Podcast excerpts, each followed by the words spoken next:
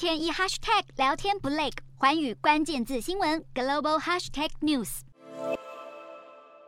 起立带领全场人士默哀。乌克兰总统泽伦斯基十八日以视讯的方式在世界经济论坛发表演讲，开场就谈及带走多条生命的基辅直升机坠毁事故。除了控诉俄罗斯军队的罪行外，泽伦斯基也认为国际社会回应俄罗斯的威胁速度太慢。像是在二零一四年面对克里米亚的入侵时就犹豫不决。泽伦斯基认为，只要世界更积极一点，就可以带来像是之前的谷物出口协议等，能够拯救乌克兰人生命的成果。不过，对于和俄罗斯对话的提议，他也指出，